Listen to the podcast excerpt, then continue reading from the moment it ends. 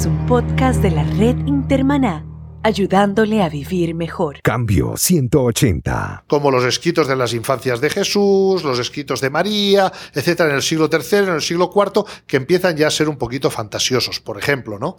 Hay este evangelio de la infancia de Jesús que dice que un día estaba eh, Jesús en la carpintería con su padre y que eh, el padre estaba haciendo unos barrotes para una cama, le salieron cortos y Jesús le dijo, no te preocupes, padre, y le alargó los barrotes de la cama, ¿no? Cambio 180. ¿Cómo mantenerse relevante en un mundo diferente?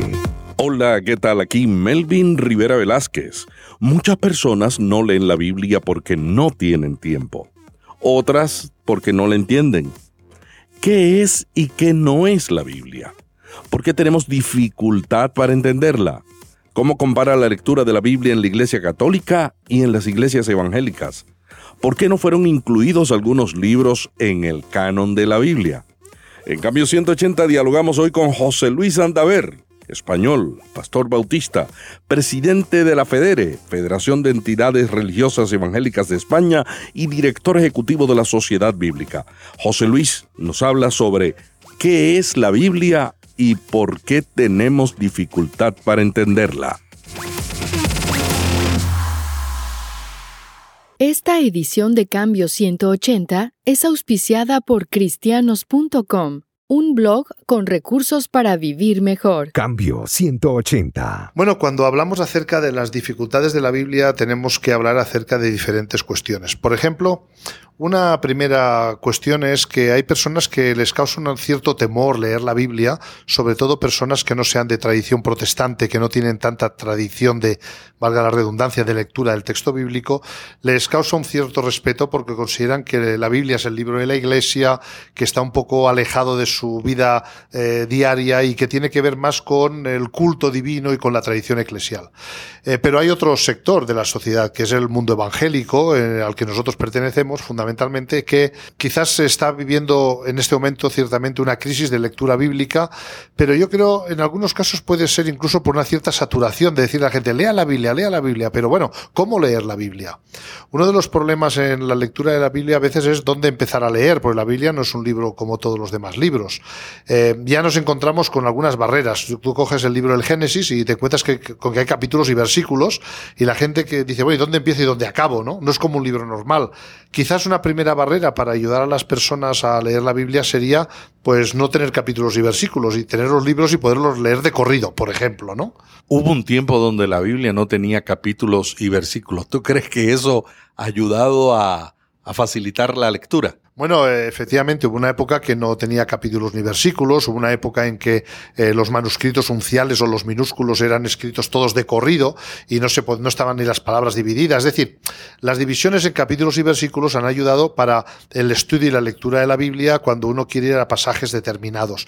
Pero para una persona que quiere leer el texto bíblico, lo ideal sería que pudiera leer los evangelios o los libros de la Biblia sin esas divisiones artificiales que a veces eh, hacen incluso que uno saque textos fuera de contexto. Esa sería una primera cuestión. Pero hay que tener en cuenta que cuando hablamos acerca de la dificultad de la lectura de la Biblia, hay que enmarcarnos en el contexto de una cultura, de una sociedad donde cada vez se lee menos. Hay personas que leen, leen novela, pero se lee menos realmente. Vivimos en una sociedad mucho más acelerada, donde lo audiovisual ha ganado mucho terreno al texto escrito y esto hace que menos personas efectivamente lean la Biblia hoy. Sin embargo, hay un interés en la Iglesia Católica por leer la Biblia. ¿Cómo compara esto con la Iglesia Evangélica que tiene una, más, una mayor tendencia al show, a la música? Bueno, yo creo que en la Iglesia Católica, a, diferencia de muchas de las iglesias actuales, sobre todo neopentecostales y carismáticas, ¿eh? Eh, que el movimiento carismático sabemos que es transversal en todas las denominaciones, efectivamente el énfasis en la alabanza, en la adoración ha desplazado la, Biblia. En la Iglesia Católica, curiosamente, se lee mucho más la Biblia en una misa tradicional que en una iglesia evangélica. Se lee la profecía, el Antiguo Testamento, el Nuevo Testamento, la carta o la epístola, el Evangelio. El Salmo, es decir, se hace un recorrido por todas las secciones de la Biblia y se lee. En las iglesias evangélicas menos. Creo que hay un elemento que de carácter socio-religioso en la Iglesia Católica que les ha llevado después del Concilio Vaticano II y sobre todo después del Sino de la Palabra, les ha llevado a reconsiderar la necesidad de la centralidad del texto bíblico. Fíjate que la teología católica es fundamentalmente sacramental, donde el eje central de la comunidad cristiana radica en la celebración eucarística. Tú puedes hacer lo que quieras en la Iglesia Católica, en fin, en cuanto a actividades, movimientos y tal, pero el elemento central siempre ha sido la mesa de la Eucaristía. El participar de la Eucaristía es el elemento aglutinador y común eh, y, de alguna manera no importa lo que hagas en tu vida, pero si tú mm, te arrepientes, confiesas tus pecados, participas de la Eucaristía, eh, tu vida está bien con Dios y estás en comunión con la Iglesia. Claro, eh, cuando un católico se acercaba, se alejaba de esa mesa de la Eucaristía, se alejaba de la Iglesia. a diferencia del protestantismo, donde a veces el evangélico se acerca de la Iglesia, se aleja de la Iglesia, pero sigue leyendo la Biblia. Eso ha hecho que en la Iglesia Católica se recuperara nuevamente el énfasis en la escritura, porque bueno, como dijo, ¿verdad? San Jerónimo, ya en el siglo IV desconocer la escritura es desconocer a Jesucristo. Entonces, si la Iglesia quería eh, recuperar el sentido y el valor de la Eucaristía poniendo en el centro de la vida del creyente a Jesucristo, se daba cuenta de que efectivamente tenía que recuperar la centralidad de las escrituras. De ahí que ahora en la Iglesia Católica se habla oficialmente, digamos, desde el punto de vista este, jerárquico de la institución, de la mesa de la Eucaristía y de la mesa de la palabra, la lectura y la meditación de la palabra, con un revival, digamos, de la lectio divina como método de lectura bíblica para que las personas se conecten nuevamente con la Biblia. Y ciertamente, a partir de ese momento eh, surge eh, mucho interés en los movimientos católicos carismáticos, en los movimientos neocatecumenales, en las comunidades de base, en las comunidades de vida ascendente, todos estos grupos que existen eh, dentro de la Iglesia Católica, que son eclesia intereclesia, es decir, son comunidades eclesiales que viven dentro de una parroquia, todos estos grupos han, han, empezado a hacer grupos de Biblia, de lectura, de meditación, de reflexión. Claro, en el, protestantismo es un poco diferente, porque en el protestantismo siempre la Biblia ha sido el elemento central del culto, la proclamación de la palabra. ¿no? Eh, ya decía Calvart que cuando la Biblia se está predicando o cuando la palabra se está proclamando, el evento más importante de la historia está teniendo lugar. Entonces, para nosotros la predicación ha sido siempre el eje central. Ahora que, y la lectura de la Biblia en el culto. Ahora ha ocurrido con estos nuevos movimientos eclesiales y cúlticos que se ha desplazado no solamente a la lectura de la Biblia, sino también la predicación e incluso, sobre todo, cosa que es muy peligrosa, la predicación expositiva. José Luis, ¿qué es la Biblia y qué no es la Biblia? Nuestra tradición protestante enseguida decimos, ¿qué es la Biblia? Pues la Biblia es la palabra de Dios. Bueno, esto es una afirmación dogmática. El gran problema que tenemos con la afirmación de lo que es la Biblia es que para muchas personas la Biblia es casi la cuarta persona de la Santísima Trinidad, ¿no? Tenemos la Trinidad, Padre, Hijo y Espíritu Santo, y algunos tienen Padre, Hijo, Espíritu Santo y Santa Biblia, ¿no? Eh, como si la Biblia fuera Dios mismo, es caer en el error en que cayeron los fariseos en la época de Jesús, cuando afirmaban, ¿verdad?, la ley, hasta tal punto que llega un momento que la ley sustituye a Dios y la ley se convierte en Dios. Algunos casi tienen un Dios de papel, que es la Biblia.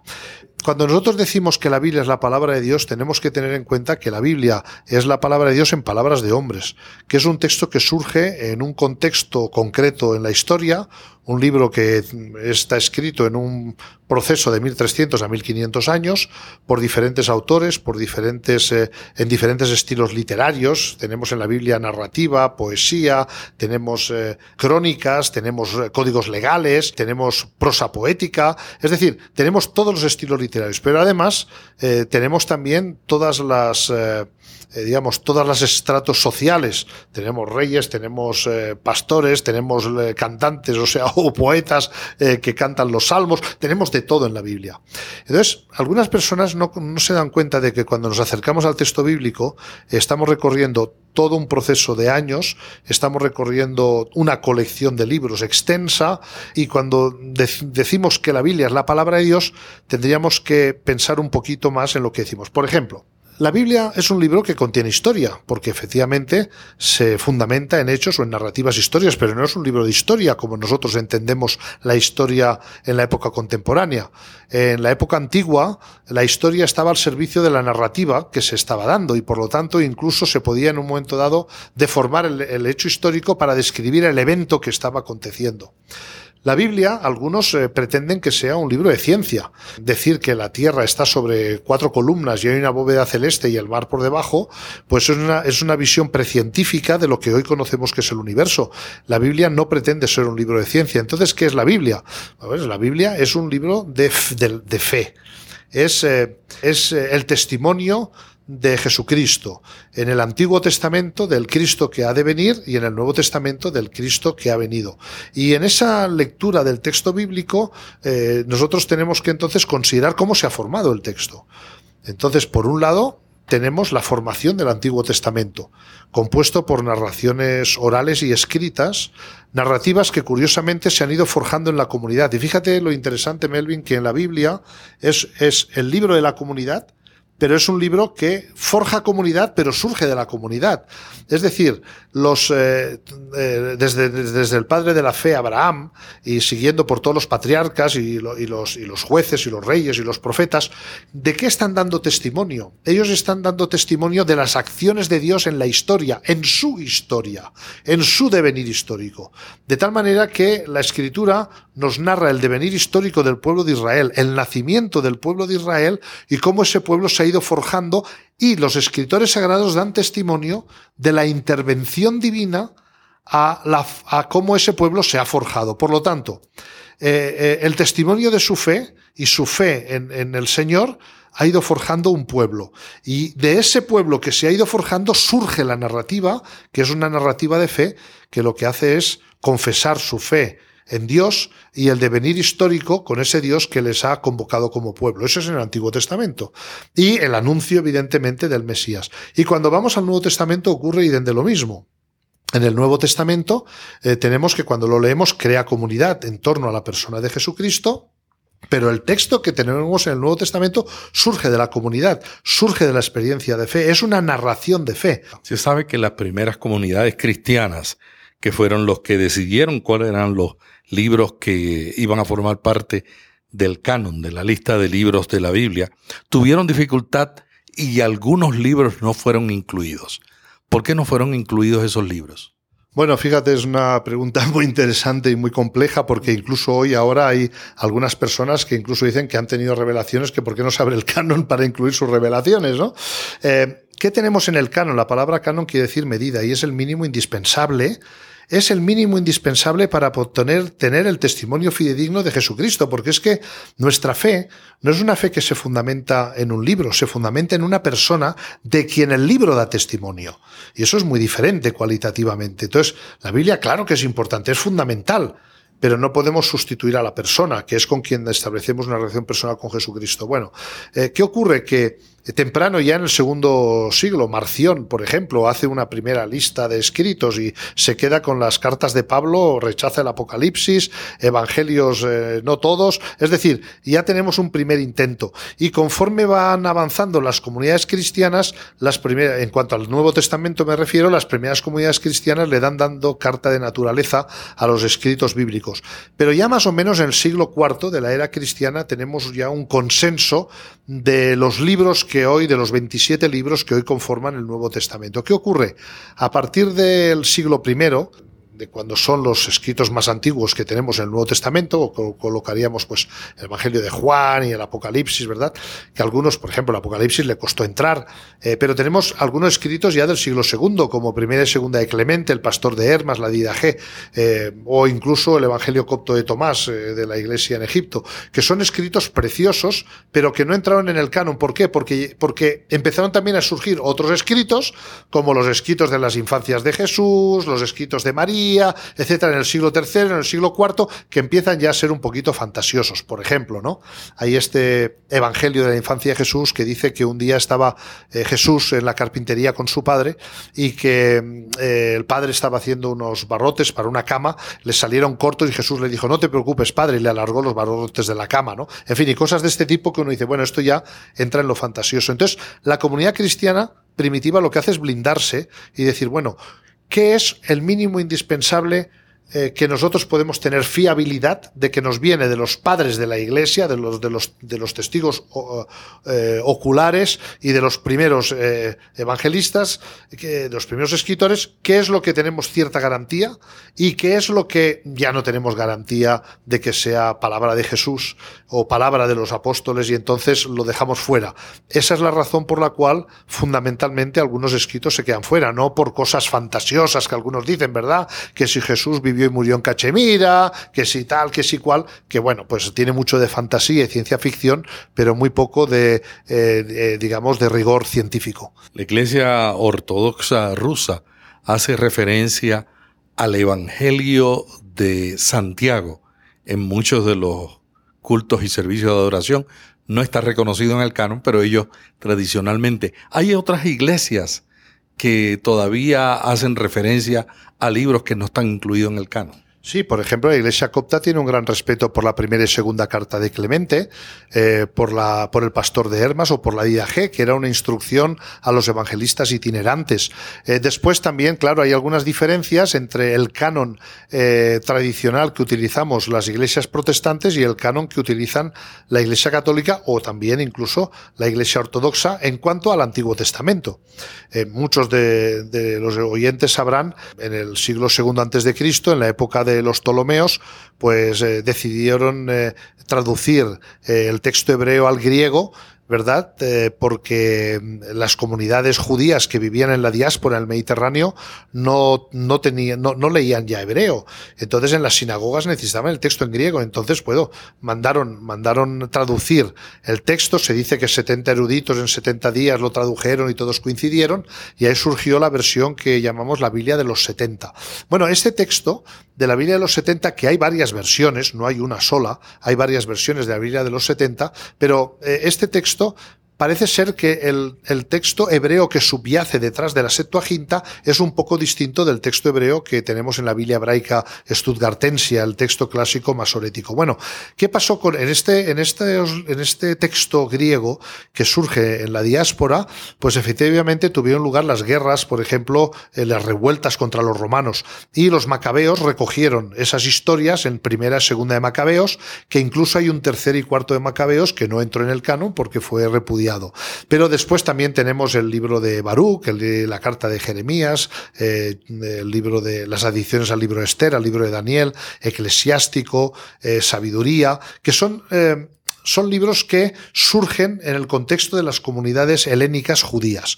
¿Qué ocurre? Que había una tremenda lucha entre las comunidades helénicas y las comunidades palestinas que se consideraban que eran las verdaderas depositarias de los textos de la ley, los escritos y los profetas. Torah, eh, Ketubim y Nebiim se llaman en hebreo, ley, escritos y profetas. Ellos se consideraban los depositarios y no les gustó para nada que el texto sagrado se tradujera al griego y menos que se añadieran esos libros. Entonces se dice, porque está un poco en entredicho la, eh, la exactitud de las fechas, que en el siglo I, en el concilio de Jamnia, en el año 90, la comunidad hebrea decidió eh, sancionar solo como libros canónicos los 39 libros eh, del canon de Palestina. Pero curiosamente, las comunidades cristianas que nacen en el Mediterráneo, pues lo que utilizan es la Septuaginta, porque leían el Antiguo Testamento en griego. De hecho, las citas que tenemos en el Nuevo Testamento que hacen eh, alusión al Antiguo están tomadas de la Septuaginta. Con lo cual, el libro, la Biblia el Antiguo Testamento de los cristianos primitivos, dicho de otra manera, la Biblia de Pablo era la Septuaginta. Eh, y, de hecho, de hecho, si bien eh, en, el, en, el, Nuevo Testamento hubo acuerdo, los padres de la Iglesia, el único que tuvo reticencias fue San Jerónimo, cuando tradujo la Vulgata, pero mm, hasta el siglo XVI, hasta la Reforma, Todas las comunidades cristianas en Occidente utilizaban la Septuaginta para el Antiguo Testamento, que son 47 eh, eh, libros aproximadamente, y eh, utilizaban los 27 del Nuevo Testamento. Y las comunidades ortodoxas tenían alguna diferencia en cuanto al Nuevo Testamento, que ya hemos mencionado, y también en cuanto al Antiguo Testamento. Dos o tres libros que ellos usan más. De hecho, de hecho diremos, eh, y pueden comprobarlo quienes quieran, que si alguien mira la Biblia del Oso, eh, en, eh, traducción de Casodio de Reina en el año 1569, una, la, una Biblia de la Reforma, el Antiguo Testamento están mezclados los libros del canon hebreo y con los del canon griego, o sea, reconocía los libros de la Septuaginta. Fue Cipriano de Valera en 1602 cuando la revisa que separó los libros apócrifos tal como hicieron los reformadores de Centro Europa. Pero hay un detalle muy importante. Los reformadores dijeron, bueno, estos libros, dado que han tenido lugar en la comunidad cristiana, son libros que son buenos para, digamos, pues, eh, para la piedad cristiana, para la historia, pero no para fundamentar doctrina, porque Lutero decidió aceptar como canónicos solo los 39 eh, del Antiguo Testamento, igual que los judíos de Palestina. ¿Qué ocurrió? Pues muy sencillo. Eh, en el Concilio de Triento, 1516, la Iglesia Católica dice, no, pues nosotros, a diferencia de lo que han dicho los reformadores, sancionamos el canon largo que se empezó a llamar del Antiguo Testamento, el canon de la Septuaginta, porque es el que han usado las comunidades cristianas desde un principio. Así que algunas veces, eh, Melvin, hay personas que dicen, bueno, los católicos han añadido libros a la Biblia. No, no, no. Somos los protestantes que les hemos quitado de lo que sería el canon tradicional griego para ajustarnos al canon hebreo. Un detalle interesante es que las iglesias evangélicas se establecieron en América Latina leyendo la Biblia del Escolapio español Felipe Sio San Miguel, entre otras versiones bíblicas que llegaron en América Latina. La Sociedad Bíblica Británica y extranjera y la Sociedad Bíblica Americana llegaron a América Latina con la Biblia antes que llegaran las iglesias y los misioneros evangélicos. Y con estas versiones, con los libros deuterocanónicos, empezaron a evangelizar. Efectivamente, bueno, no solamente la de eh, Felipe Estío San Miguel, también la, versión de Torres Amat. Mm. Fueron las dos versiones bíblicas que durante muchos años eh, publicó la Sociedad Bíblica Británica y Extranjera, porque es verdad que eran unas traducciones de la Vulgata, pero una la Vulgata que era una traducción, es una buena traducción, eh, pero evidentemente estas, estas traducciones eran de la Vulgata porque era el texto oficial de la Iglesia Católica. Y para poder llevar adelante un trabajo de evangelización en un contexto católico y no tener rechazo, pues normalmente se utilizaban estos textos. Se difundía el Nuevo Testamento, pero hay algunas ediciones de, de Torres Amat y de Estío de San Miguel que se publicaban sin los libros deuterocanónicos. José Luis, muchos jóvenes tienen dificultad para leer la Biblia, particularmente el Antiguo Testamento, lo encuentran, lo, lo encuentran muy confuso. ¿Qué tú le dirías a un joven que te dice, pastor, ¿por qué si Dios quería dejar su mensaje y el mensaje de Jesucristo al pueblo, ¿por qué no lo hizo de una manera más coherente, creando o inspirando a sus escritores para que dejaran un texto que fuera más fácil de entender? Bueno, yo creo que Dios dejó un texto muy fácil de entender, pero que era muy fácil de entender para los lectores de hace dos mil años. Yo estoy seguro que las historias del Antiguo Testamento y las historias del Nuevo Testamento, eh, que están muy contextualizadas a la realidad que vivía el pueblo, eran muy fáciles de entender. Por ejemplo, si se hacían alusiones a, los sacrificios rituales en el templo, pues una persona del Antiguo Testamento que estaba familiarizado con los eh, eh, rituales en el templo sabía de qué le estaban hablando. Si le hablaban de la sangre del cordero derramada, pues tenía la imagen del sacrificio del sacerdote, ¿verdad?, entrando en el lugar santísimo y tal. Es decir, que el texto bíblico está contextualizado a una época. El mensaje es eterno. El mensaje. Cuando me dicen, la Biblia es la palabra de Dios, sí. Y la, Biblia es la palabra de Dios y es inerrante, por supuesto, en su mensaje. Es el mensaje del amor de Dios al ser humano. Pero ese mensaje nos viene codificado, nos viene codificado culturalmente, nos viene codificado en la propia lengua. Además, ténganse en cuenta que nos viene, nos viene también codificado, por ejemplo, cuando hablamos del texto hebreo, de un hebreo y los textos en arameo, que ya no se habla ese hebreo, ni ese arameo. Eh, y lo mismo ocurre con el Nuevo Testamento. Por lo tanto, hay un trabajo académico de desencapsular el texto bíblico para poder traducir el texto a las nuevas generaciones. Entonces, ¿qué ocurre? Si nosotros mm, traducimos de una manera literal el texto bíblico, como algunos pretenden, manteniendo no solamente la forma del sino también incluso la morfología y hasta la, hasta la sintaxis, ¿no? Eh, nos encontramos con traducciones que son ininteligibles. Y por ininteligible no quiero decir que es que no usen palabras en español que no podamos entender, sino que las estructuras del mensaje no son respetadas y no son interpretadas para el lector actual. Esto es muy fácil entendible si usáramos algún ejemplo, yo que sé, de una lengua, de una lengua moderna, ¿no? Por ejemplo, si yo utilizo un, un, pasaje del Nuevo Testamento y digo, por ejemplo, la traducción tradicional de Reina Valera, eh, hijos temed a vuestros padres, pues hombre, la palabra, la palabra hebrea que se traduce como temor, en español, según el contexto, puede tener siete o ocho acepciones distintas. Temor, miedo, pero también respeto, reverencia, incluso adoración, según el contexto. Entonces, ¿qué ocurre? Que cuando traduzco, si no traduzco teniendo en cuenta el contexto, no ayudo a que la persona lo entienda. Entonces, volviendo a lo, que tú me preguntas de un joven que dice, yo no lo entiendo, vale. El otro día, y voy a poner un ejemplo de hace cuatro días, en Madrid tuvo lugar un, eh, un evento con Lucas Leis de, de, estos de especialidades juveniles, ¿no? Que, que él dirige. Y entonces el director que hay en España, Alex eh, Campos, él estaba, no, Alex San Pedro, perdón, él estaba hablando acerca de, eh, o tenía un folleto hablando de decir, dar a los jóvenes el texto bíblico en un mensaje actual, con imágenes actuales, ayudando y tal. Y yo digo, vale, pero luego fuimos a un taller de Biblia y preguntamos qué Biblia estaban usando los jóvenes y una de las chicas me dice, es que en mi iglesia solo se puede usar Reina Valera de 1909, ya no hablo del 60, 1909. Y digo, vamos a ver, ¿cómo podemos decir llegar a una nueva generación? Que hablan del wifi, del wafi, del wofi, o sea, tienen un lenguaje que no se parece nada al nuestro, eh, que, han, que tienen otros códigos de comunicación, ¿cómo podemos llegarles con un texto bíblico que lo tenemos anclado en una tradición eclesial evangélica como puede ser Reina Valera del 60? Yo creo que hay que hacer nuevas traducciones y de hecho, uno de los esfuerzos que hacemos las sociedades bíblicas es de proveer textos que ayuden a los jóvenes a entender el texto según su nivel de lenguaje. Y, por ejemplo, pues si es un niño, pues según los parámetros de la UNESCO, le damos una Biblia que usa 4.000 vocablos, que es la traducción en lenguaje eh, actual. Si nos encontramos con un ya adolescentes y tal, pues 8.000 palabras, Dios habla hoy, es un texto muy dinámico. Eh, si queremos un texto tradicional, pues evidentemente tenemos Reina Valera. Pero si queremos un texto que además de, de ser fiel eh, en cuanto al, texto original, articule el vocabulario y el mensaje que sea entendible para una sociedad contemporánea, pero utilizando toda la riqueza de la lengua española, pues ahí sí que diré que las sociedades bíblicas, en concreto patrocinado por la Sociedad Bíblica de España, hemos hecho una traducción nueva, que es la palabra, eh, que es una traducción que siempre que sale algo nuevo la gente la compara con Reina Valera y la estigmatiza. Bueno, no es Reina Valera, es que es otra cosa. Y la gente tiene que entender que está leyendo el texto en un lenguaje actual. Yo creo que en un lenguaje así, para los jóvenes se les elimina por lo menos una barrera de comprensión. ¿Cuál fue el reto mayor que tuvieron los traductores que hicieron la traducción la palabra? El reto mayor fue utilizar toda la riqueza de la lengua castellana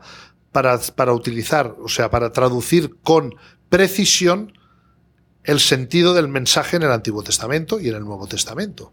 Podríamos poner eh, eh, muchos ejemplos de esto, ¿verdad? Por ejemplo, en el Nuevo Testamento se utiliza eh, la palabra arrepentimiento. En el, en el metanoia griego Quiere decir, pues, como tu programa, como tu podcast, 180 grados de cambio, ¿no? Es un cambio radical, es un girarte, es un convertirse. Cuando tú dices hoy la palabra arrepentimiento, arrepiéntete, es una palabra que ha perdido su fuerza y su sentido del metanoia, porque el, la fuerza y el sentido es, si alguien algo le ha sabido mal, mira, iba a ir al cine, pero me he arrepentido y he preferido quedarme en casa. O sea, se ha perdido el sentido del texto original griego metanoia. Pero claro, si tú dices conviértete, ya estás hablando de otra clave, está recuperando el sentido del texto griego y colocarlo en un lenguaje contemporáneo. El reto fundamental es que cuando tú traduces de una lengua a otra y tan distanciado en el tiempo, eh, vas a desacralizar términos que en la tradición, en el texto tradicional, se han sacralizado. Justificación, reconciliación, en fin, eh, gracia, eh, misericordia. Y entonces, ¿cómo leer estos términos para un lector contemporáneo. Hay que traducirlos. Eh, entonces, ¿qué es que no traduce Harris gracia? Sí, pero es que hoy gracia no tiene el mismo sentido eh, para un lector actual y hay que ayudarle y a veces necesitas dos o tres palabras para decir la misma cosa.